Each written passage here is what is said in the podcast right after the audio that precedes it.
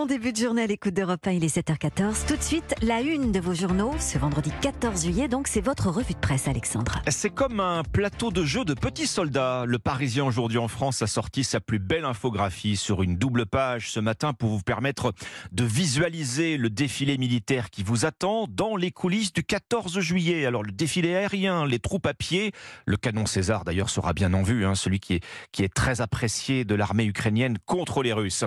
On tourne la page et tiens, c'est vrai, pendant ce temps, Emmanuel Macron joue avec les nerfs de son gouvernement. Ça fait trois mois maintenant que ses ministres euh, vivent au rythme des rumeurs de remaniement et toujours aucun indice.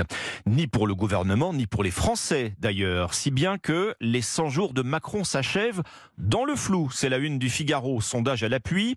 Une large majorité de Français considèrent que le président n'a pas atteint ses objectifs et qu'il doit s'exprimer rapidement, Dimitri Vernet. 78%, très exactement. 78% des Français estiment qu'Emmanuel Macron n'a pas atteint ses objectifs fixés pour ce 14 juillet. C'est le résultat d'un sondage Odoxa Backbone commandé par le Figaro. Un bilan sévère tiré par les Français peu convaincus par l'exécutif et le non-avancement des dossiers chantiers prioritaires, notamment celui de la justice et de l'ordre, selon 4 Français sur 5.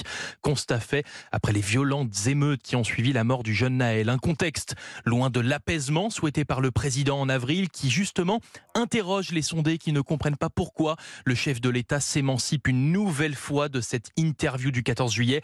60% lui reprochent de ne pas s'exprimer.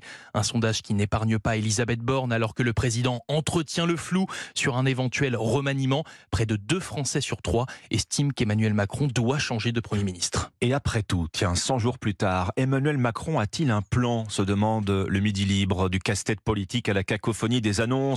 On appréciera ce matin d'ailleurs le jeu de mots à la une de Sud-Ouest. Un 14 juillet au bord de la mer. Alors pas à la plage, non, la mer, de l'amertume, la peur des débordements, la feuille de route confuse, la fin des 100 jours et, cerise sur le gâteau, une offre de transport réduite. Le gouvernement marche sur des œufs. Libération n'est pas à la fête ce 14 juillet, loin de la plus belle avenue du monde, garnie de militaires. La une de Libé préfère vous renvoyer à l'une des nombreuses scènes de destruction après les émeutes, car il faut maintenant reconstruire. Un projet de loi de reconstruction arrive au Parlement.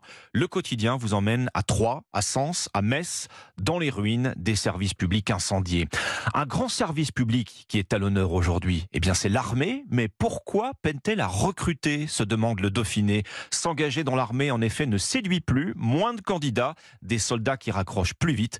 Voilà un constat inquiétant, écrit le Dauphiné, avec la guerre en Ukraine. Voilà donc pour les gros titres de ce 14 juillet dans vos journaux sur Europe 1.